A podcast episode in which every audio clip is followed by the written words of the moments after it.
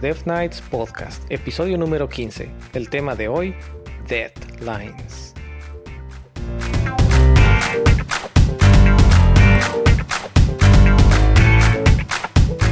Hola a todos, yo soy Eric.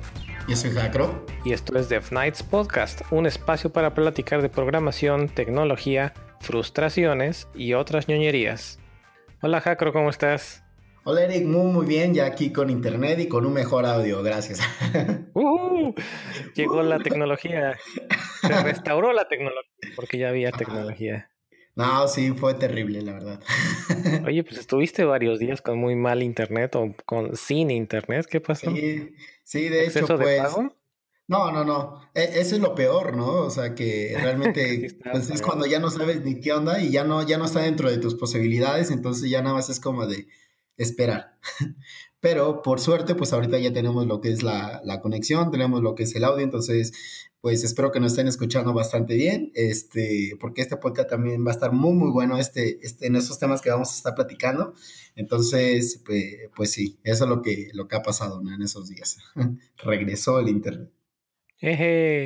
eso es todo. ¿Y te dijeron por qué? ¿Te van a dar como que algún reembolso, aunque sea de unos cuantos este, pesos o algo? no. no, pues ya regresó. Ajá, sí, básicamente. Creo que a todos aquí en México nos pasa eso. Pues eh, deberías igual y de verlo, ¿eh? Porque si es un, si es un incidente que no es aislado, o incluso un incidente que es culpa de tu proveedor, si mal no recuerdo, creo que están obligados a, a reembolsarte un proporcional si es por más de 24 o más de 48 horas, algo así. Pues debería, pero pues ya ves con, los servicios de internet aquí en México es, es complicado, es muy complicado eso. ¿No lo aceptan? Sí, no, o sea, es una batalla como interminable y yo creo que gastas más en ir y reclamar y cosas así que en lo que te regresan. Sí, eso sí. Bueno, pues ni hablar. Pues qué bueno que ya te tenemos de regreso con, con internet. Sí, de hecho. Oye, pues antes de entrar a los temas, no sé, me, por ahí me estabas platicando un poquito fuera de, del aire acerca de una batalla que has tenido específicamente el día de hoy, pero que te estaba dando ahí unos flashbacks. ¿Nos quieres ah. platicar? Sí, ah, bueno, pues como ya les habrá dicho, bueno, les habré dicho más bien, este, pues ahorita ando con React Native, ando haciendo ahí un proyectillo para la empresa y demás. Eh, no me gusta, la verdad, no me gusta React Native. React lo he visto y está, está cool, pero React Native a mí no me gusta. Se me hace, no sé, me siento como muy limitado, la verdad.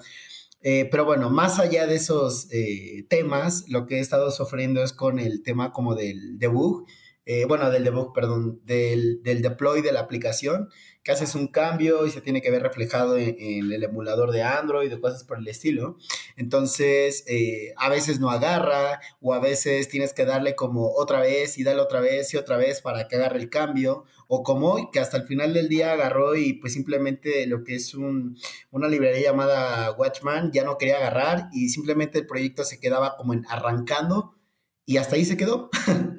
y pues por eso mejor dije, ¿sabes qué? Mejor ya me voy. porque estuve ahí tratando y tratando de limpiarlo, de reiniciarlo, de reinstalarlo y nada y nada y nada. Entonces, eh, sí ha sido un poco mala experiencia el tema de, de, React Native, al menos con el deploy de la aplicación, pero pues bueno, son cosas que ya me tengo que estar peleando ahora. No me peleo tanto con JavaScript, sino en general con el, con el deploy de la aplicación. Oye, este Watchman no es, el, no es la librería que es de Facebook. Eh, sí. Es un servicio, ¿no? Si mal no recuerdo. Ah, bueno, servicio, sí. Bueno, es que eh, lo que, lo que, este, la verdad yo desconozco como mucho de React Natives, pues soy nuevo en eso. Entonces, eh, pero sí, ahorita de lo que estuve viendo, eh, es que justamente esta, esta dependencia y demás, este, o servicio, eh, me estaba causando eso y no, o sea, limpié el caché, lo, lo reinicié, este, le, le, lo reinstalé y le hice un montón de cosas y nada, y nada, y nada, y nada. Entonces dije, no, ya, pues a la shit, porque ya, ya me cansó esto. Más estoy pues. perdiendo el tiempo en tratar de arrancarlo, que mejor me voy a mi casa y ahí en la, en, en esta laptop, la de él, pues mejor lo corro y sin problemas. Yo nunca tengo problemas en esta laptop, pero en la Magda ya sé. Ole. No, pues definitivamente que hay que ver qué es lo que puede estar pasando. Y, digo, la última vez que yo traté de utilizar un emulador de Android fue hace años, pero recuerdo que era lo más lento del mundo. Ay, sí. era lo más lento del mundo. Arrancarlo, ver cómo arrancaba el sistema operativo como si fuera un teléfono viejito y luego tratar de usarlo era lentísimo. No sé si ya haya cambiado eso, haya mejorado. No, sí, ya, ya cambió muchísimo. De hecho, a partir de lo que es Android 3, eh, aceleró demasiado. De hecho, ahorita ya está como muy a la par a, la de Jenny Motion, que era como el preferido. Entonces, eh, ahorita el nativo, el que trae Android tal cual, Android Studio, es muy rápido pero pues el tema aquí es como de que no es el emulador, sino como tal esta como compilación y, el deploy. Ajá. Ojalá. Pues ojalá que sí pueda solucionar ese problema y si no, pues darle la vuelta con, con la computadora que dices que la de él nunca te da lata. Sí, esa perfectamente, pues tiene un Ubuntu eh, bueno, un GNU este, tiene lo que es pues estado sólido y tiene 8 de RAM y con eso, mira, la máquina vuela literalmente. ¿Tu Mac no tiene estado sólido? Eh, sí, también, pero pues no sé. La, literalmente la, la, esta laptop que tengo, que es esta de él con esos requerimientos, no te miento, prende así tú le das clic al botón y prende aproximadamente en 4 o 5 segundos, ya está la pantalla de de acceso, ¿no? Súper rapidísimo y apaga súper rapidísimo, eh, digo, a comparación de un, disco duro, ¿no? Entonces, eh, esta siempre me ha funcionado, los emuladores los colocas y corren súper rapidísimo, entonces me gusta mucho esta laptop por eso, pero pues lo que me gusta de, la Mac, pues es a veces también como el tema de este... Eh, de que no me gusta mucho conectar la laptop al monitor porque pues te quemas la pila y cosas por el estilo, ¿no? Entonces, pues trato de ocupar como, como la Mac en el trabajo y aquí pues ocupo la de él o la otra MacBook Pro que tengo por ahí. Órale. Oye, te voy a meter un 4. Dices que, que arranca en 4 segundos o algo así. ¿Tienes tu disco encriptado? Eh, no. ¡Pum! ¡Pum! ok. Entonces procura no sacarla. No, no, no. Aparte, este, de hecho, tiene como muy pocas cosas. Realmente siempre trato de tener como mucho cuidado con eso. Entonces, este. Pero sí. De hecho, sí es un buen consejo tenerlas encriptadas y es el caso de que las sacas demasiado, ¿no? De que trabajas siempre en y cosas así. por ahí creo que ese tema no lo hemos tocado. No me acuerdo haber tenido algún tema de, de seguridad, pero de seguridad y, privacidad, pero sí, no, un, disco, yo ya no me veo utilizando una computadora si el disco duro no está encriptado. Sí, de hecho. Y bueno, para, para los que digan, bueno, pues es que ¿qué tiene que esconder?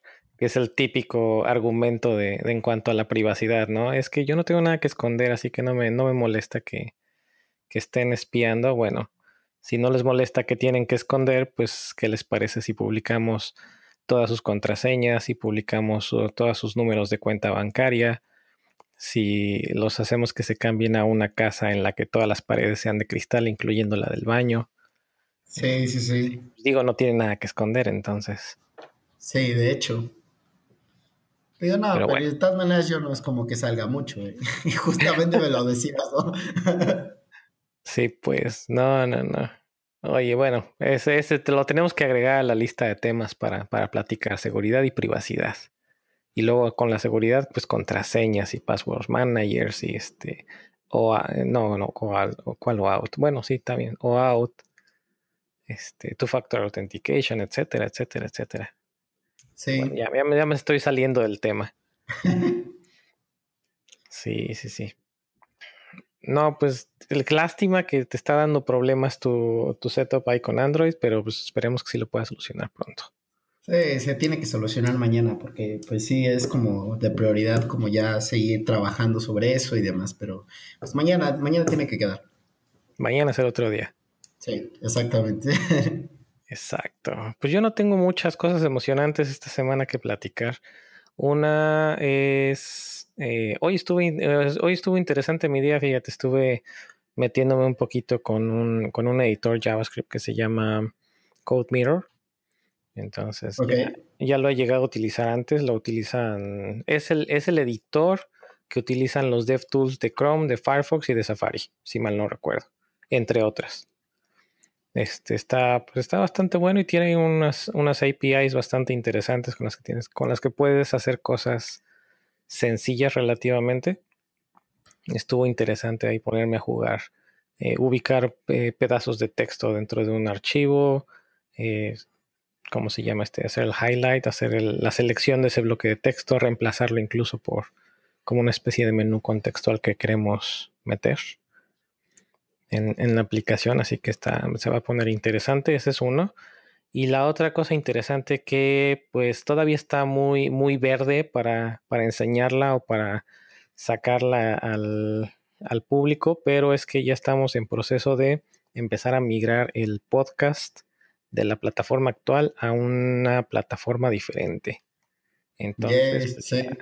sí, ya vamos a tener el sitio pues va a estar un poquito mejor visualmente, más contenido, ya no vamos a tener los discus comments, que aunque hasta donde yo no he visto ninguna notificación, así que creo que no me gustan mucho las, los comentarios, pero bueno, ya vamos a tener los comentarios ahí para cada episodio en caso de que si lo gusten, lo deseen y va a estar más flexible. Ya es, ya es hora de graduar al, podcast del hosting actual a uno un poquito mejor. Sí, de hecho, ¿cuántos ya llevamos? 14, ¿no? Este es el este número es el episodio 15. Sí, este es el episodio 15 ya. 15 semanas consecutivas. Yay. Así es, y esperemos llegar a los, iba a decir yo, a los 50, 150 y más. Sí, temas hay bastantes. De hecho, lo que comentabas justamente es que siempre que hablamos salen más y más temas, entonces eh, pues está bastante chévere eso. Aparte de que también nos hacen llegar justamente como, oye, hablen de eso, estaría padre que tocaran este tema. Entonces, eh, pues temas siempre va a haber. Entonces, son temas bastante interesantes que causan mucha controversia, ¿no? Como el del día de hoy. Pero sí, eso es lo que me gusta mucho, ¿no? Que hay como esta, eh, esta parte dinámica que van saliendo más y más temas. Oye, pues hablando del, del tema de hoy, ¿Qué te parece si nos das una breve introducción al respecto? Bien, pues el día de hoy vamos a hablar eh, de algo que es justamente como esta parte de ética profesional o pues mejor enfocado a la parte de desarrollo, la, lo que es ética y código. Eh, ¿Cuál es el, punto aquí? Son dos cosas. Creo que hay como muchas, aparte de, estas dos, pero hay como muchas maneras de verlo. Pero básicamente se trata como de eso, ¿no? De qué pasa cuando sabes que tu trabajo está perjudicando. Tanto puede ser como una persona, bueno, un tercero, como también perjudicándote a ti mismo. Me explico un poco más. Por ejemplo, hay un post en, en Shataka que habla justamente de esto, ¿no? El título es como Ética y Código o mi sitio teledirigido o, me, o te quedas sin trabajo, ¿no? Esa sería una parte, ¿no? De cuando sabes que algo está mal y que aún así lo vas a hacer o, o, lo, o te obligan a hacerlo. Y el otro punto, este, o la otra forma de verlo sería como, como lo del, del post que vamos a compartir también en medio, que se llama, bueno, del código del cual estoy todavía avergonzado, ¿no? Eh, estas cosas que como desarrollador no debes de hacer, pero que aún así haces, ¿no? Entonces, eh, son como dos maneras de verlo. Entonces, pues si quieres vamos a comenzar con eso porque esto da para largo. Eh. Claro, empezamos si quieres con este último, el, código que sabes que no debes hacer, pero aún así lo haces, o para tratar de de diluirlo un poquito, el código que no sabías que tenías que hacer así, pero aún así lo hiciste. Y no se ha arreglado. o que simplemente ya es código viejito. Esa, esa deuda técnica, me acordé de un tuit que por ahí voy a colocar de, este, eh, de un amigo de Colombia que colocaba que tenía tanta deuda técnica que hasta ya estaba en este en de crédito, porque a veces pasa así, ¿no? O sea, literalmente literalmente a veces tienes como tanta deuda técnica que, o sea, sigues creando y creando y quieres resolver algo y, echas a perder otra cosa y bueno, es todo un rollo que surge a partir de todo esto y no se produciría, bueno, hay un porcentaje muy alto de que no se produciría esto si se respetara lo que son unos principios que por aquí vamos a estar hablando. Entonces, eh, si gustas, empezamos con el tema como tal, con la discusión. Claro, claro. Oye, pues empecemos con el, con el tema de lo que el código que todavía tenemos, pero que este que nos da pena realmente, ¿no? ¿Cuál es el, título correcto para no estar ah. The code I am still ashamed of. El código el código que todavía me da pena. ¿Quién no? Y digo, creo que esto es un una forma en la que te das cuenta cómo vas mejorando. Porque si no ves el código que hiciste ayer, o si no ves el código que hiciste hace un mes, o hace un año, o hace cinco años, para los que tenemos más de, más de cinco años o más de X tiempo, si no ves ese código que hiciste antes y dices, ¿qué demonios estaba yo pensando cuando hice esto? O sea, ¿a quién se le ocurre? E, en mi vida he visto un novato haciendo algo tan mal hecho como esto. Si no dicen eso es porque definitivamente están en un lugar en el que deberían de eh, reevaluar su situación. Creo que estarían en uno de los infiernos que nos platicabas en, en uno de los episodios anteriores. Sí, de hecho, justamente, eh, ¿cuántos de ustedes? es que me acuerdo mucho de cuando yo lo hice hace tiempo y ahorita pues lo sigo haciendo, ¿no? Pero ya no es tan grave, ¿no? El decir, ah, pues hice eso, no está tan chido, pero no está tan mal. Pero me acuerdo que una vez lo hice y fue como de, ah, pues voy a ver mis códigos, mis primeros proyectos. Y era así como de, eliminar, eliminar, que nadie los vea, que nadie los vea, porque literalmente... porque la verdad es eso, ¿no? O sea, tú te pones a ver y dices, o sea, no manches, o sea, tenía un booleano y dentro de un if, porque eso me tocó verlo en mis códigos del principio, ¿no? Un booleano, dentro del if, yo preguntaba si ese booleano era igual a un true, ¿no? Y yo así de, ay, qué, qué idiota, ¿no? Porque si es un booleano, ya se está cumpliendo la condición, ¿no? Ya se está evaluando.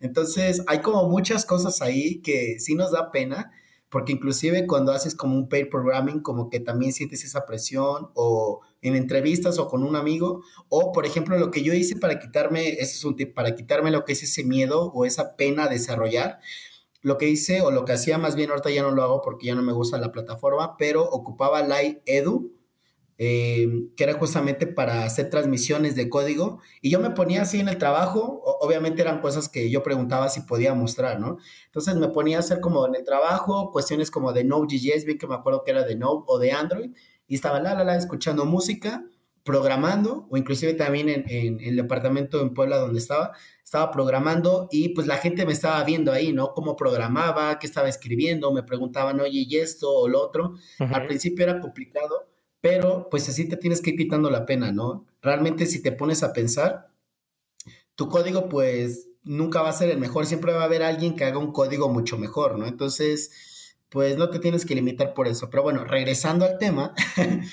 eh, la parte del código del cual todavía estoy avergonzado, pues sí, hay muchos proyectos que dices, no debí. Sí, no. Es más, me voy a quemar yo solito. Si quieren ver código del que yo estoy avergonzado, nada más métanse a mi cuenta de GitHub bueno, no a mi cuenta, obviamente, métanse a mi perfil de GitHub, en donde están todos mis repos, y váyanse a los más viejos. Con eso pueden darse cuenta del código del que todavía estoy avergonzado. Pero es más, no recuerdo si ya lo, si ya lo puse privado, si lo borré o qué. Pero de las pocas cosas que rescaté cuando todavía yo hacía Flex, porque vaya, mis, mis primeros códigos fuentes creo que ya ni existen eh, eran código, o era código en C o era código en ensamblador que estaba guardado en algún disquete de 3.5 pulgadas. Así que ya ni siquiera tengo como forma de recuperarlo. O era alguna, algún código por ahí en, Visual Basic 6. Ya nada más con eso se pueden dar cuenta de lo, de lo, viejo que está el código. Pero es más, no, ya no creo que ni siquiera exista. Pero lo, lo más viejo que puedo rescatar creo que son un par de pues como librerías o funciones viejitas que ahí tenían en Flex. Una era para un, eh, para un mensaje, era un easter egg. Era, un, era fácil, nada más lo ponías como un, como un tag de HTML, por decir así. Ponías la combinación de, teclas que querías que, capturara y la función que querías que llamara. Y boom, ya lo llamaba.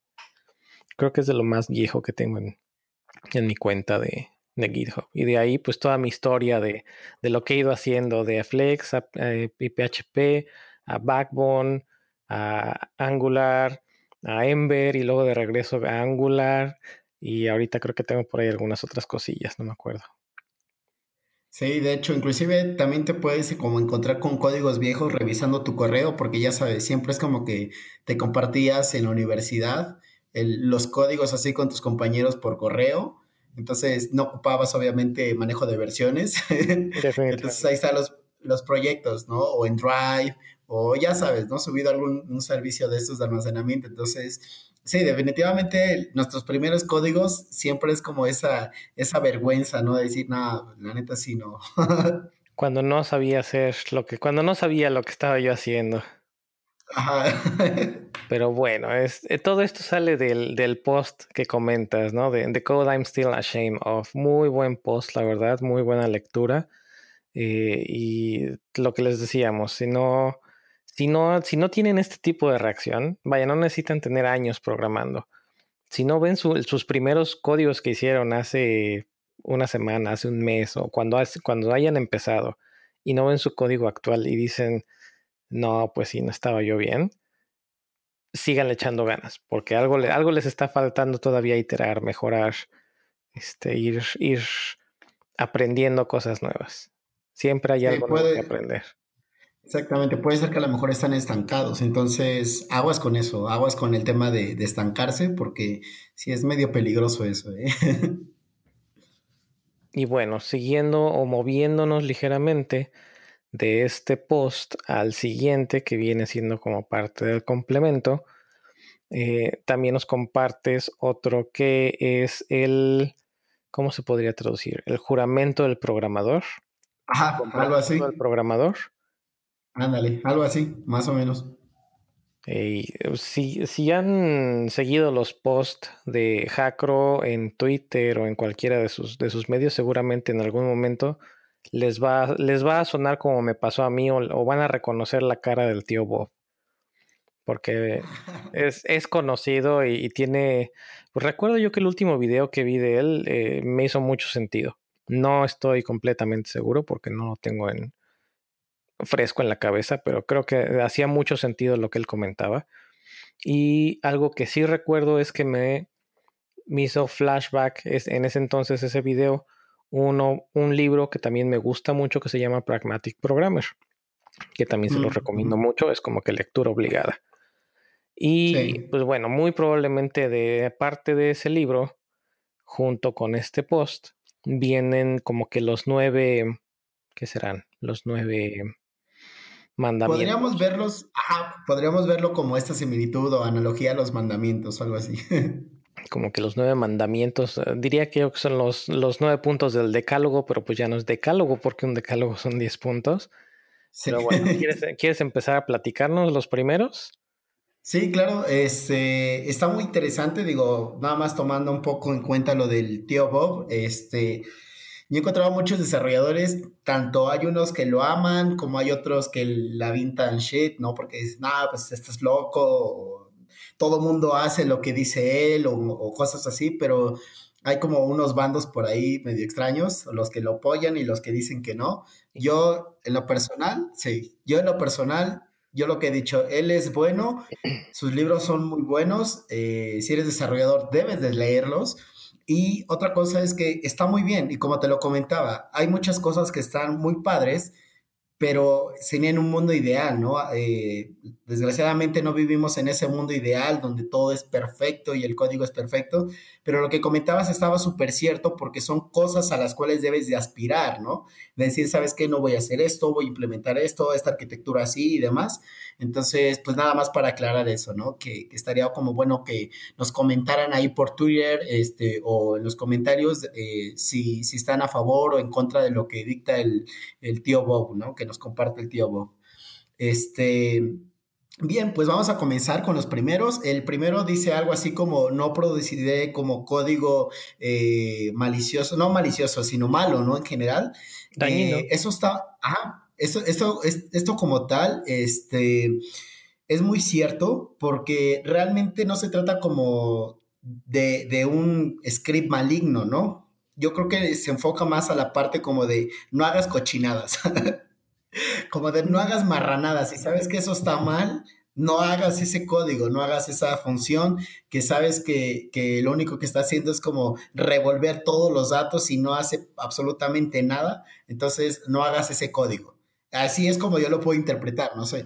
pero este, este post está más enfocado a eso, a, la forma de programarlo, ¿no? Eh, el segundo dice algo más o menos como el, código, el desarrollo que yo hago siempre debe ser como lo mejor que hago, ¿no?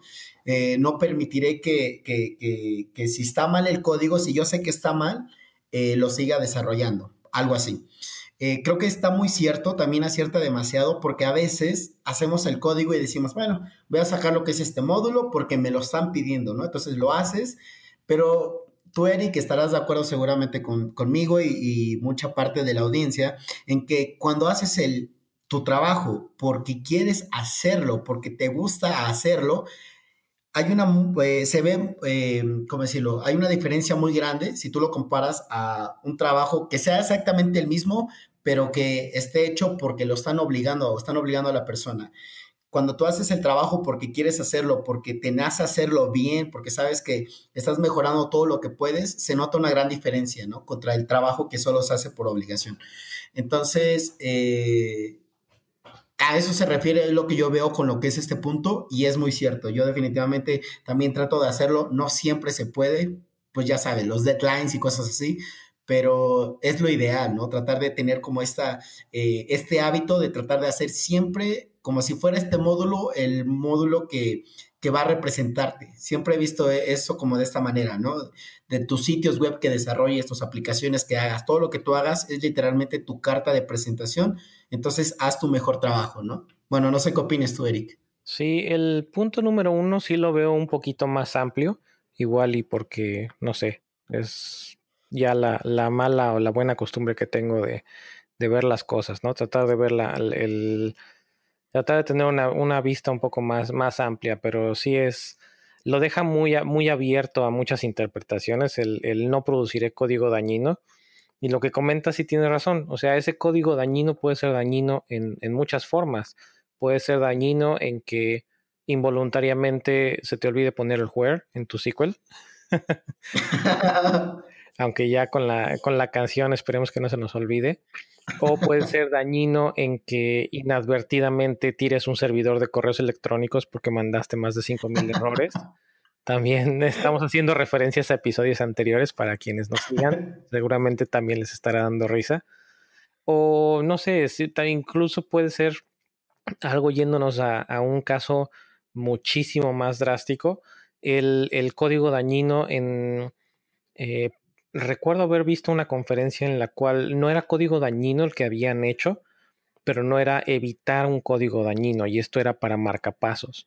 Una persona que, tenía un marcapasos y pues le, necesitaban hacer, no me acuerdo si era una actualización o cómo estuvo, pero eh, pues se puso a, se documentó, empezó a documentarse cómo funcionaba y todo esto y se dio cuenta que realmente la mayor parte del código de estos marcapasos no estaba, no está, o espero que no estaba más bien, protegido. O sea, ah, ya recuerdo. técnicamente te podías conectar de, cierta forma y podías hacer que literalmente una persona se muriera. Se muera. Sí, sí es cierto, ya me acordé de esa vulnerabilidad.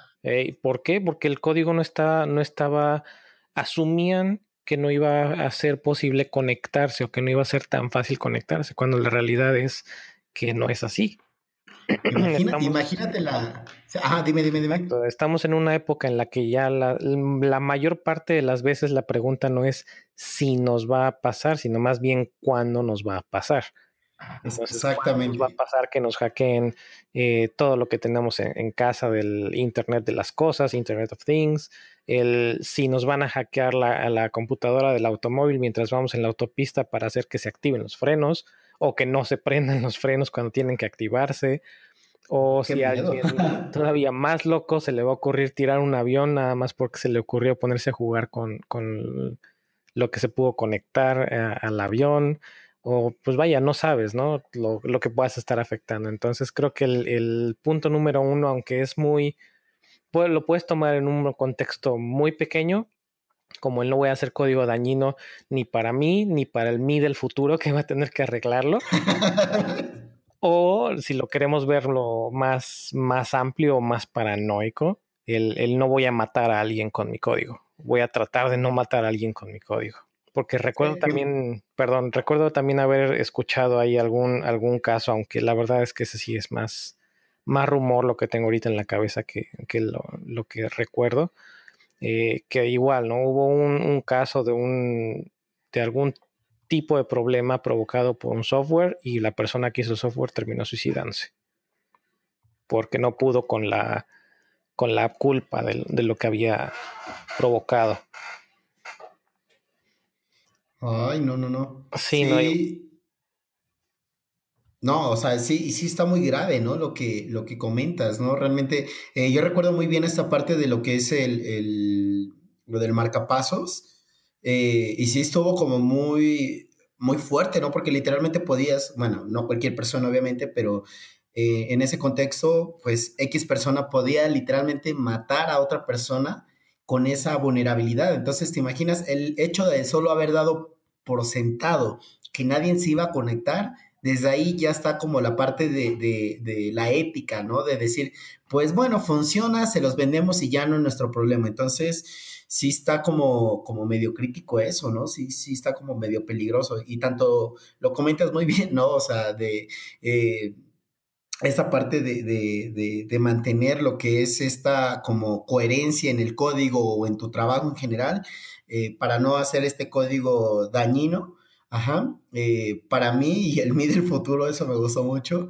Eh, siempre se tiene que tener en mente, ¿no? Tu trabajo siempre va a repercutir de una u otra manera. No importa si es una aplicación, un sitio web, no importa si es solo informativo, tú no sabes qué tanto, tanta repercusión puede tener eso.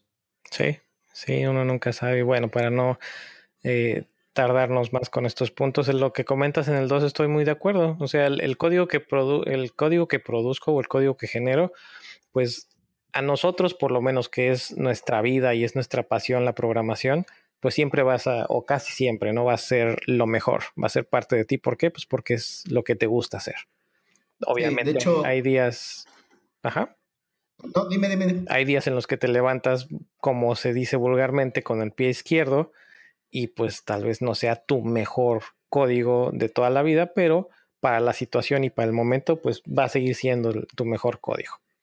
Yo siempre he pensado tal cual así, la, frase es como los deadlines siempre sacan lo peor de mí, porque, porque es la verdad, ¿no? A veces tú muy padre, estás desarrollando y con el tiempo y mira, cosas así chulas, ¿no? Pero te meten el, el, deadline, así de, oye, ¿sabes qué? Lo tienes que terminar en esta semana, y es de pum, pum, pum, todo ahí amontonado, bueno, digo, no obviamente con, con esa esta intención, pero muchas veces es eso, ¿no? De, no, ¿sabes qué? No, no da, no da tiempo, no da tiempo, ya ni hagas pruebas unitarias, ya no hagas esto, mete lo que funcione y que salga productivo para cumplir con las fechas. Pero sí, esa parte de, de los deadlines siempre sacan lo peor de mí, es muy cierto, al menos en mi caso. Muy buena frase. Oye, pues con los siguientes dos puntos. El número tres es eh, produciré con cada release un uh, rápido. ¿Perdón? Ah, sí, ah, sí, ok, déjame leerlo bien porque si no, no lo voy a poder traducir. I'll produce with each release a quick, sure and repeatable proof that every element of the code works as it should, que es lo que acabas de comentar. Procuraré con cada release hacer una prueba repetible, segura y rápida para demostrar que mi código funciona como debería de funcionar. Y es lo que el TDD y el BDD lo que dicen es que debes de hacer primero tu prueba y después tu código.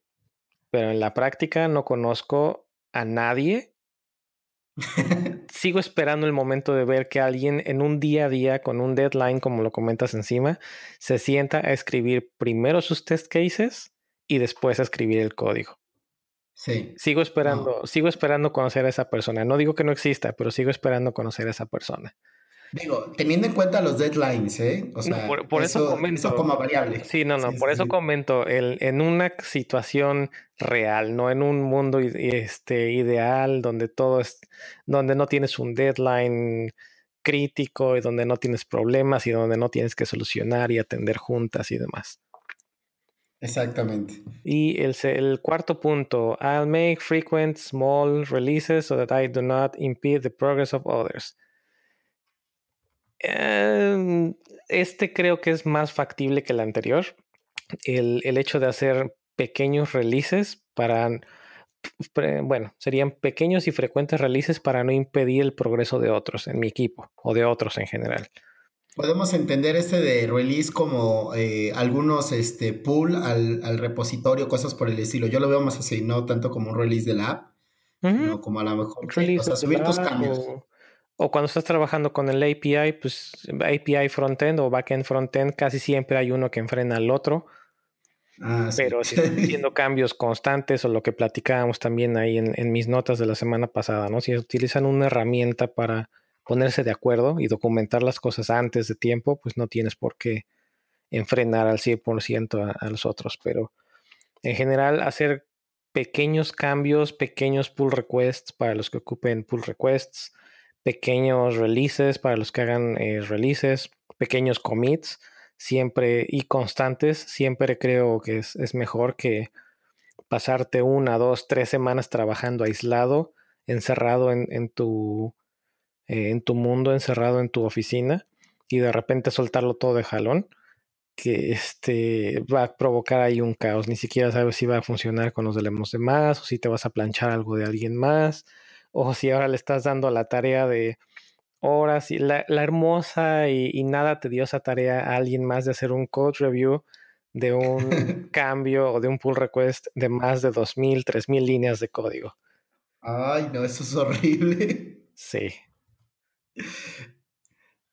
Sí, sí, es bastante feo eso. No, no hagan eso. Siempre hagan sus pool chiquitos, porque sí está muy cabrón leer tantas líneas ahí y después ya ni sabes ni qué onda, ya ni sabes ni siquiera si tú estás bien, ¿no? O sea, ¿no? de tantas cosas que estás viendo, pues se pierde lo que es la noción del, del pool, ¿no? De, esa, de ese code review que digo. No, y no estás respetando el tiempo de las demás personas. Mm, también. Así, es, es como que un equivalente a la puntualidad. O sea, si vas a ser, si eres puntual, no solamente estás no solamente estás quedando bien, sino además estás demostrando que respetas el tiempo de los demás. Mm, exactamente, exactamente. No es, tu tiempo no es más importante que los demás. El del otro, exacto. Bueno, y pasamos al siguiente que es el 5, ¿verdad? Estoy en el, ajá, 5. Sí, el 5. Eh, dice algo así como mmm, mejoraré sin, sin miedo y sin, bueno, sin descanso tal vez no tanto, pero mejoraré sin miedo mis como creaciones en cada oportunidad y nunca los voy a denigrar, ¿no?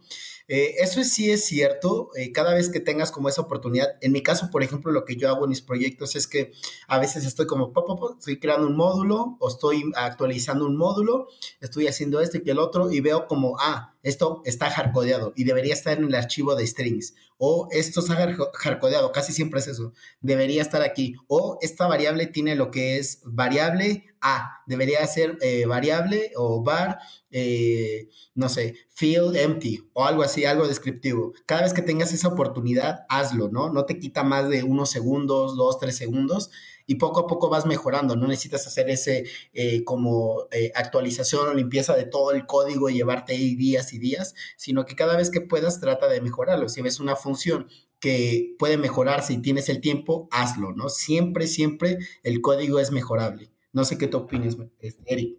Sí, esto es precisamente también viene de la banda de los cuatro del Pragmatic Programmer. Código que tocas debes de dejarlo siempre igual o mejor. Nunca debes de dejarlo peor. Y eso es algo que haces inconscientemente. Cuando tú llegas a trabajar a, no sé, al mismo proyecto en el que llevas tiempo trabajando, o cuando, sobre todo eso se da para las personas nuevas que se integran en un equipo o para los novatos. Tú llegas y te dicen, ah, mira, vas a trabajar en esta clase o en este archivo, lo ves y lo ves todo bonito. Si lo ves, bueno, más bien, si lo ves todo bonito, todo bien organizado, todo comentado, todo en donde tiene que estar, dices, ah, no, pues hasta te da cosa, ¿no? Tocarlo, como que le voy a dejar la huella aquí marcada y, pues no. Se va a ver luego, luego qué es lo que sí, dice. sí, no, no, no, y, te esmeras porque, porque siga el, el estándar, porque siga por lo menos consistentemente lo que tiene. Pero el momento en el que alguien hace algo que no respeta esta regla de dejar las cosas como las encontraste o mejor, vale, vale para dos cosas. Se empieza a descomponer porque tú dices, uy, todo esto estaba bien, pero aquí alguien ya metió, no, pues ya, ya tiene ahí este mezcladera de, de indentados o mezcladera de comillas o mezcladera de, eh, ya no está siguiendo un, un, estilo consistente. Entonces, pues, ¿para qué me voy a preocupar? Yo ni siquiera sé cuál es el estilo consistente de este archivo, así que pues voy a meter el mío. Sí, exacto. Siempre es, es mejorar, ¿no? y creo que eso aplica no nada más para... De hecho, todos estos principios, o la mayoría aplican para como que sentido común para la vida, no nada más para sí. si voy a si voy a tocar algo voy a tratar de dejarlo igual o mejor de lo que lo encontré. Sí, no, no hacer mi desastre, ¿no? Dale. Va, va, De hecho, sí es cierto, toma mucho sentido ese. Lo puedes ocupar tanto para desarrollo como para tu vida diaria, ¿no? A ver, eh, el número 6 eh, dice algo así como, eh, voy a hacer lo que pueda Ajá, lo que pueda para poder soportar o mantener la productividad de mí mismo y de los demás, ¿no? Lo más alta que, que se pueda y no voy a hacer nada que, que, baje esta productividad. En esta parte, en lo personal, yo les puedo dar un consejo. Eh, que a mí me ha pasado, hay veces donde yo siento que mi productividad baja y eso es por el tema de que si estás trabajando remotamente o si estás trabajando solo, por así comentarlo, es muy probable que te pase eso, ¿no? Porque empiezas a, perder como esa competitividad, ¿no? Con, con, el compañero o con los compañeros, ¿no? Cuando pasa eso, trata como de, de, de, salirte un poco de todo eso. Yo sé que a veces los deadlines están como insoportables, que tienes que entregar algo, pero a veces el que estés tan metido ahí puede causar justamente que disminuya la productividad y por ende no logres llegar a ese deadline es mejor a veces si te tomas un minuto, unos minutos o empiezas a ver otra cosa, aunque sea de programación, pero de otra cosa muy diferente, este, para que te, te desahogues de tantas cosas que tienes encima y de esa manera pues regreses y regreses ya no aburrido al proyecto, sino regreses con nuevas ideas, más fresco y que puedas justamente lograr las, las eh, metas que se te han colocado. Entonces, en esta parte, este, sí les puedo recomendar eso y es muy cierto, siempre trata de mantener como para arriba, para arriba lo que es el, el, el nivel del equipo completo, no solo el tuyo, el de todos. Sí, y aquí como alguien que tiene la costumbre de distraer a otros, algo que yo trato de hacer es, si yo me, si yo me doy cuenta que ya no estoy siendo productivo, porque estoy abriendo, no sé, Reddit o estoy abriendo DevTools, estoy, estoy abriendo cualquier cosa que no tiene que ver con lo que debería de estar haciendo, no necesariamente porque estoy perdiendo el tiempo, sino no estoy enfocado. Tal vez por lo mismo que comentas, que estoy como que muy enfrascado ya en algo, estoy eh, de esas veces que te pasa, que por más que tratas de hacer algo no te soluciona o no te llega la inspiración y empiezas a distraerte, tengo la tendencia, aunque ya la tengo ubicada, que tiendo a distraer a los demás. Entonces ya sé que cuando estoy en ese mood, no contacto a nadie porque voy a empezar a compartir algún link o voy a empezar a hablar de algo que no tiene nada que ver y no quiero ser la causa de que alguien baje esa productividad. Sí. Exacto, a mí me pasa, ¿eh? Y otro también aquí sería, si sabes que estás en este momento teniendo ese problema de, de que no estás haciendo, estás bajando tu productividad por lo que sea, coméntalo, háblalo con tus compañeros, háblalo con tus supervisores y dile, ¿sabes qué? No estoy, no me está saliendo esto, no estoy, eh, no estoy cumpliendo con la expectativa, voy a provocar que, que esto se atrase. Entonces, o necesitas ayuda, o que te, que te cambien a otra cosa de ser posible, porque también eso tiene que ver con la falta de comunicación. Sí, si exactamente. No te comunicas por miedo o por lo que sea, pues vas a afectar tu productividad o ya estás afectando tu productividad, pero no tienes por qué afectar las, de los, las del equipo completo.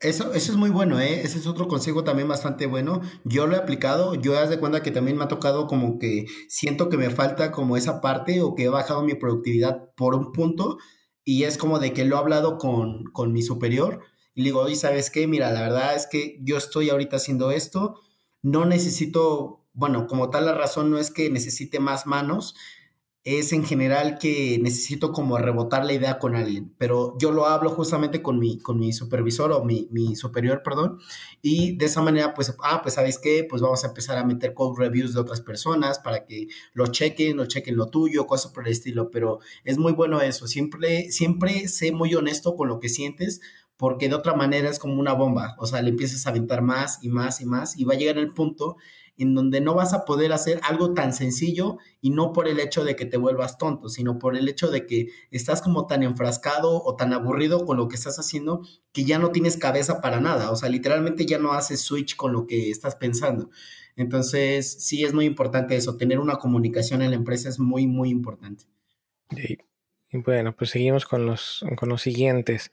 El número 7 me acaba de hacer un flashback a algo que comentábamos en un episodio anterior, pero no me acuerdo cuál. Y es, continuamente me voy a asegurar de que otros saben lo que hago y saben cómo lo hago para que puedan cubrirme si yo no estoy y que yo puedo cubrir a otros cuando ellos no están o ellas no están. y esto, bueno, sí, sí, sí. No, dime. No, digo, ese em, también me hizo recordar y es del eh, capítulo del efecto Cobol. Escúchelo, está muy bueno también.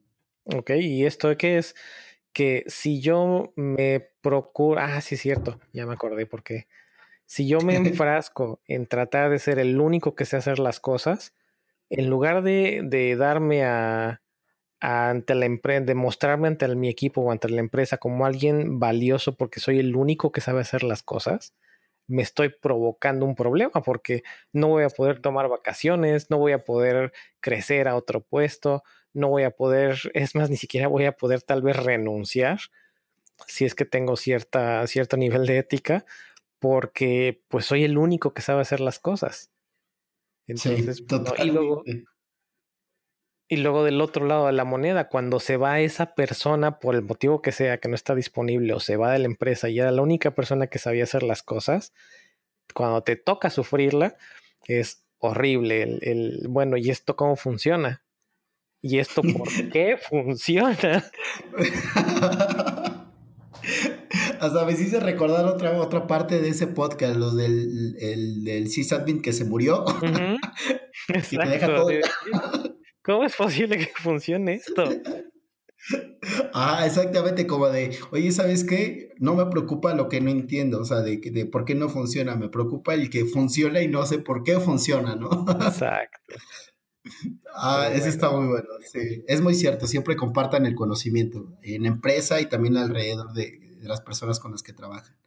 A ver, si quieres, me aviento el número 8 y tú el número 9, ¿qué te parece? Ok.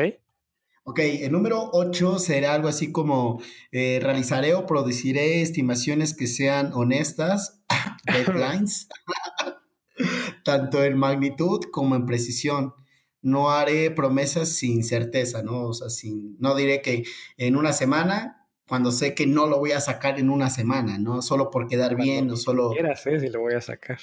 Ajá, exactamente. Entonces, eso está muy bien, aunque ya lo habíamos platicado anteriormente también con el, cuando estuvo Cerritos con nosotros y anteriormente también ya lo habíamos tocado, que este, pues las estimaciones, como dice Mike, aunque hagas el doble o el triple, siguen estando mal pero obviamente para eso ya hay como técnicas, puedes ocupar ahí el tema del, número, la serie de Fibonacci y demás en tus tareas, pero bueno, en general siempre trata de ser muy honesto, decir, ¿sabes qué? Sé que lo están pidiendo para dentro de 15 días, pero yo te digo que esa cosa no va a quedar en 15 días. Si quieres algo bien hecho, algo que funcione y que realmente pueda ser un producto eh, como terminado para el público, se va a tardar el doble o el triple. Si quieres una porquería que solo quieres para cubrir como el, lo que es el tiempo, se puede hacer, pero de entrada sabes que va a fallar, ¿no? Es ser muy honesto con tus superiores, ser muy honesto con tus compañeros y si sabes que a lo mejor en ese momento tú no puedes como, oye, ¿sabes qué? Es que voy a pedir vacaciones o tengo vacaciones y no vamos a llegar. También sé honesto, no les dejes la carga de trabajo a los compañeros porque es horrible, ¿eh? Sí, tocando el tema anterior, precisamente. Oye, pues me, da, me darían ganas de brincarme el punto 9 porque me acabas de dar pie excelente para la última parte de nuestro tema.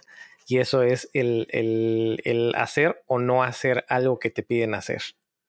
Pero bueno, antes, ah. antes, de llegar a eso y de, desperdiciando el pie tan bueno que me acababas de dar, nos falta el punto número 9 y es nunca voy a dejar o nunca debo de dejar de, continuar aprendiendo y de continuar mejorando. Pero vaya, creo que este punto ya está cubierto en todos los anteriores, ¿no? Es más, desde el primero, donde decíamos, bueno, es que nuestra área es un área en la que tenemos que estar al día lo más posible. Yo sé que a veces por los, de nuevo, por los deadlines, por la presión, por el trabajo, por tantas, tantas y tantas razones, no podemos estar eh, al, al día con lo último de lo último, pero tampoco debemos quedarnos atorados en lo que aprendimos hace 20 años y no mejorarlo. Pero bueno.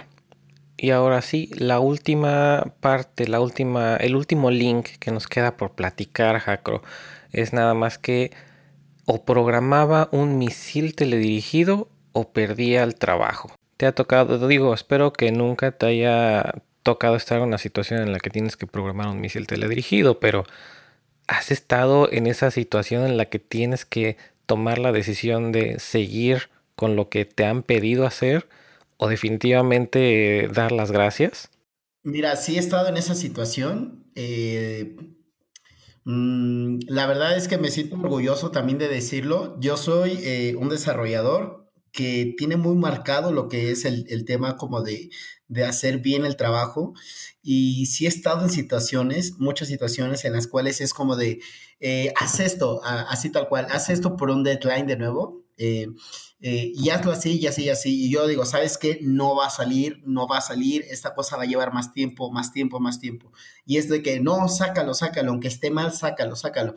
Y es como de que en ese momento tienes que, que, que definir, ¿no? Si vas a hacer un mal trabajo por quedar bien con lo que es tu jefe y en general con tu trabajo, a cuestas de que tú estás como consciente de que lo estás haciendo mal o vas a pues agarrártelos y decir, ¿sabes qué? No, esta es mi carta de presentación, tal vez en este momento puede ser como lo que salve mi trabajo, pero si yo lo hago, si hago las cosas mal, mi trabajo va a repercutir no solo ahorita, sino para siempre, ¿no? Entonces, eh, yo sí he estado en esas situaciones donde me han pedido que haga algo mal a propósito, solo para cumplir con los deadlines, y yo he sido muy, muy eh, enérgico en esa, en esa parte de decir no.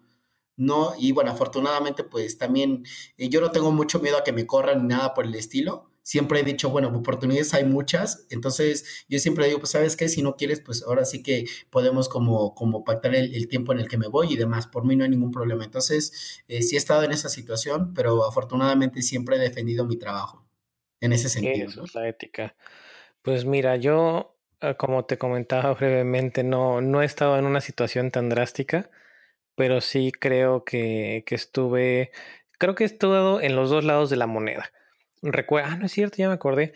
Eh, uno fue, del, y volvemos a lo de los episodios anteriores, en, en, esa, en esa ocasión en la que estuve este, pues tantos días seguidos en, en la oficina, eh, pues ya esa, esa relación laboral ya estaba muy deteriorada. Y pues cuando yo me entero de que pues lo que me tocaba, lo que yo me había esforzado por ganarme, que era mi, mi paga, mi última paga, pues literalmente me la retuvieron y me dieron una bicoca, es que sí, sí me entró un, un odio bueno. Y lo peor, y yo no sé, afortunadamente lo platiqué con un ex compañero y fue quien me, me hizo reconsiderar las cosas. Pero sí, en ese momento yo tenía eh, los datos de producción y tenía yo los datos de bases de datos y tenía yo todo. Yo estuve, no te voy a mentir, estuve a dos minutos de conectarme y borrar las cosas, así. De decir, ah, ok, así vas, pues órale, así vamos a jugar, así vamos a jugar entonces. Y así, así de cerquita estuve, pero sí, me, me ayudó mucho platicar con, con, esta persona que fue mi mentor cuando yo empecé a, trabajar en, esta empresa y obviamente cuando empecé em, eh, pues propiamente en el, en el, mundo laboral, sí, sí me ayudó mucho a, enfriar la cabeza, pensar bien las cosas antes de hacerlas y, y, no pasó. Esa es una que ya me acordé, ya se me había olvidado esa. Y la otra fue en otra empresa nada relacionada. Y eso sí, recuerdo que sí lo hicimos, pero no fue nada drástico. Ahí lo, lo más drástico fue que eh, tuvimos un debate de esos debates entre product manager y developer en el que te dicen es que tienes que validar o nos decían tienes que validar estas direcciones de correo electrónico con estas terminaciones. Y yo así de pero esto no es correcto porque las direcciones, ah, ya me acordé, la dirección de correo electrónico, el, todo el pero era que a quien estaba, en este caso el product manager, que estaba también haciendo un poco de pruebas, le permitía poner una dirección de, correo electrónico que era algo así como username, arroba, no sé, una palabra, localhost, por decir. Ok. Pero esto es una dirección de correo electrónico válida porque el localhost es un host válido. Sí, sí, sí. Pues no, señor. Querían que a fuerza tuviera punto algo. Yo, ok, vamos a permitirlo, punto algo. Pues luego salió otra discusión de que no, es que nada más querían que validara con, como, con unos cuantos dominios. Y pues yo ahí me puse a, ah, porque había unos dominios que creo que eran, estaban apenas saliendo los dominios, eh, como por ejemplo punto design, punto show, punto algo, que ya no eran los clásicos punto com, punto org, punto mil, punto whatever, sino ya eran dominios más complejos. Entonces, las pruebas que hacían era, por ejemplo, abc, arroba, bla, bla, bla, punto, bla, bla, bla. Decían, no, es que la terminación debe ser con dos o con tres. Y así de, no, es que eso no es válido. Una dirección de correo electrónico, aquí estaban, teníamos ya, nos pusimos a, a documentarnos con los RFCs y las reglas y bla, bla, bla no te miento, fue una discusión que duró yo creo que como dos o tres días entre stand-ups y correos electrónicos. Y el, el CTO era una empresa pequeña, pero hasta el sitio estuvo ahí metido. Y nosotros decíamos, es que no tiene que ser así, esto no es una dirección de correo electrónico válida. Y cuando llegue alguien con una dirección que sea válida, pero que no haga match con esto, pues no va a funcionar y no se van a poder registrar y te van a levantar un ticket y te van a te la van a hacer de tos y le van a hacer el problema a alguien que lo va a tener que arreglar. Y no vas a estar ni tú ni voy a estar yo. Pues bueno, llegamos a tal punto que invocaron su superpoder de Project Manager o de Product Manager y dijeron, pues se hace así. Y pues bueno, afortunadamente no fue un misil, pero nos tuvimos que poner esa, esa validación ahí. Así que no, no me odien si algún día este, o no odien al programador que algún día tuvo que hacer una validación. Digo, sí hay veces en las que no saben hacer las validaciones, pero... No todo es nuestra culpa, ¿no? no, todo es nuestra culpa. Sí, me acordé de ese también ahorita. ¿Eh? Está bueno, está bueno, ¿eh? Y bueno, afortunadamente no me ha tocado estar en una situación más... Ah, crítica o complicada. Sí, más crítica o más, más ética, más, más moral tal vez de, de decir, es que o tomo, o tomo esta, o tomo, o tomo esta solución, o tomo esta otra solución. Estoy tratando de acordar.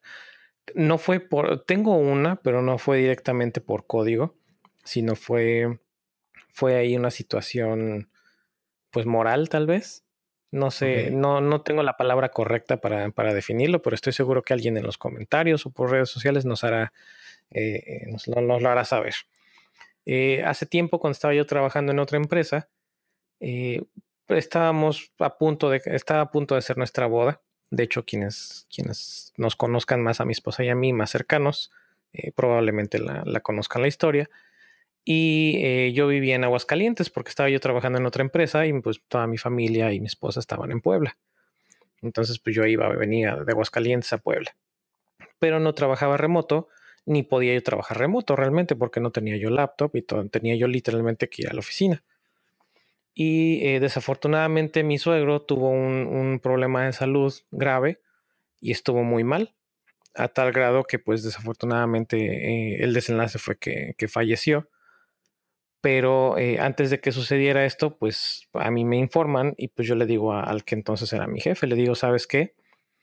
Pues me voy a ir a Puebla y pues necesito que, que, no sé, me voy a tomar unas vacaciones y pues o, o, me das una laptop literalmente o me consigues una laptop para que pueda yo trabajar remoto o pues yo creo que hasta aquí llegué porque pues yo tengo que estar con mi familia.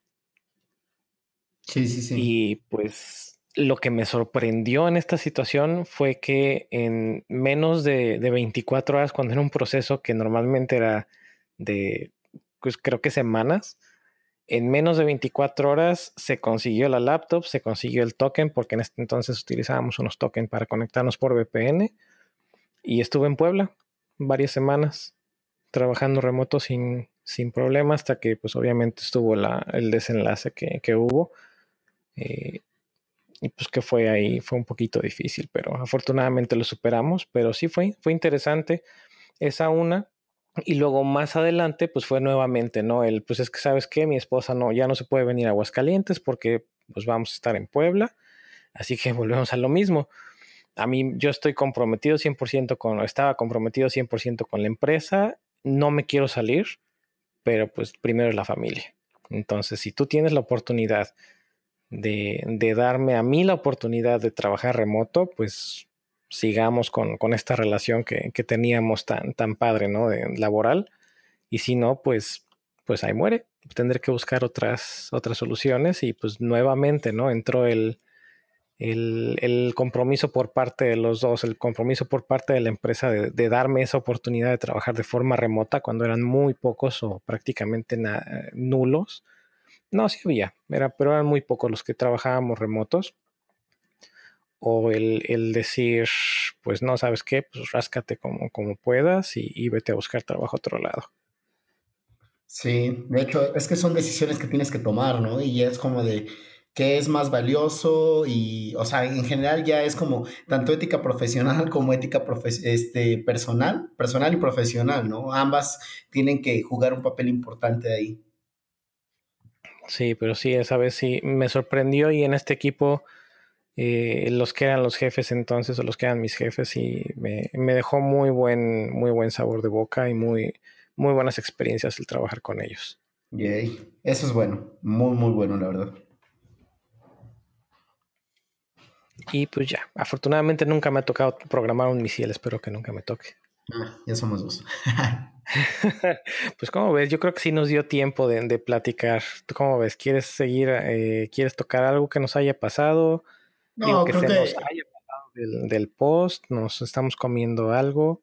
No, creo que basta con comentarles que por favor chequen lo que son los posts, son muy importantes. Bueno, creo que pueden aportar muchísimo a su trabajo entonces, vean los posts, están ahí en, ya los puse en mi timeline de Twitter. De todas maneras, van a estar en las notas de este podcast. Y pues nada, si les gustó lo que es el podcast, pues ya saben, recomiéndenlo con los compañeros para que podamos como eh, formar esta comunidad un poco más grande y más grande. Ya van a venir más invitados. Entonces, eh, pues nada, por favor chequen como el contenido porque realmente sí está como muy interesante, créanme.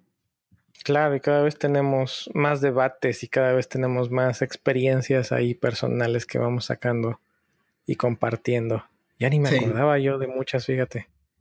Sí, de hecho es cuando te pones a recordar y dices, ay, sí es cierto. Sí, casi que ya para el, para el, no sé, dentro de dos o tres episodios voy a tener que ponerme aquí mi cajita de Kleenex junto porque me voy a poner sentimental. En una de esas me voy a poner, voy a poner sentimental aquí, nostálgico, me voy a poner a llorar o algo, no sé. De hecho. Eso, quitar cosas frágiles, no me voy a dar de repente por agarrar y aventar algo contra la pared. Ah, sí, como de revivir ese, un odio, ¿no? Ay, es que dime quién, bueno, no sé, igual y es también mucho carácter, pero dime quién no ha golpeado un escritorio en frustración porque algo no te funciona después de no sé cuántas veces que debería de funcionar en tu cabeza, pero no funciona. O qué tal, así como si, a ver, ustedes también escríbanos ahí en Twitter, ¿cuál ha sido la reacción cuando han estado en un lanzamiento de una aplicación, de un sitio web y no funciona y es de madrugada ya? Así de que estás ahí y tiene que salir, tienes que salir y no sale y no funciona y llegas a un momento de desesperación. ¿Qué es lo que has hecho? Yo en lo personal he agarrado y es así un golpe en la mesa o decir, pinche, o sea, literalmente mentarle la madre al monitor porque decirle, hijo, ¿por qué no funciona? Ya me quiero ir, ya me quiero... y, sobre todo si es viernes, ¿no? Si es viernes, ya es, bueno, más bien sábado de madrugada, porque todavía no sales, porque todavía no lanzas la aplicación, porque todavía no sale productivo el, el sitio, cosas por el estilo, y estás en ese momento de frustración donde ya todos se fueron, estás solo con algunos compañeros y, y es como de, ay, ¿por qué no funciona? ¿Por qué no funciona? En lo personal, pues yo sí he hecho eso, de mentarle la madre al monitor. Sí, no, yo le he mentado la madre al monitor más de dos veces y he golpeado el escritorio también unas cuantas veces. No recuerdo si alguna vez lo hice cuando, cuando tenía yo público, pero sí, sí recuerdo haber golpeado el escritorio en, varias ocasiones. Sí, sí, sí, sí, pero coméntenos sus reacciones. ¿Qué es lo que han hecho ustedes cuando se ponen en ese estado de frustración con un deadline encima y ya sabiendo que ya se quieren ir del trabajo, ¿no? Ya quieren terminar, ya quieren que funcione y no funciona. Exacto. Muy bien, Jacro. Pues creo que con esto estamos cerrando el, tema tan, tan importante y, bueno, no sé qué tan, qué tan fresco esté ahora ya en las universidades, pero eh, este, estos problemas de ética y estas partes, yo no sé si es parte de sentido común y parte ética, pero pues sí, no sé qué tan, qué tan bien estudiado esté o qué tanto lo enseñan las universidades últimamente, mm, pero creo que no, ¿eh? me hace algo muy importante.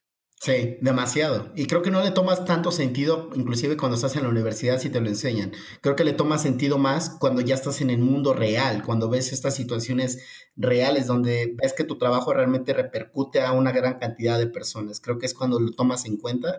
Pero bueno, también estamos aquí justamente para recordarte qué cosas eh, nos recomienda el tío Bob, qué cosas nosotros te podemos recomendar y qué cosas hacemos cuando nos ponemos un poco desesperados. o, mucho. O mucho desesperados. Muy bien, Jacro. Pues muchas gracias. Gracias a todos por escucharnos y nos estaremos escuchando en la siguiente semana. Yay. Nos vemos, chicos. Y compartan, por favor, lo que es este podcast que está bastante bueno. Claro que sí. Gracias. Gracias. Bye. Bye. Recuerden que pueden ser parte del show enviando sus comentarios a cualquiera de nuestras redes sociales o por correo electrónico a podcast.devnights.mx. No olviden suscribirse con su cliente de podcast favorito o visitando nuestra página podcast.devnights.mx. Mike es Shell Dandy en Twitter, Eric es Erruiz de Chávez en Twitter y yo soy David Jacro también en Twitter.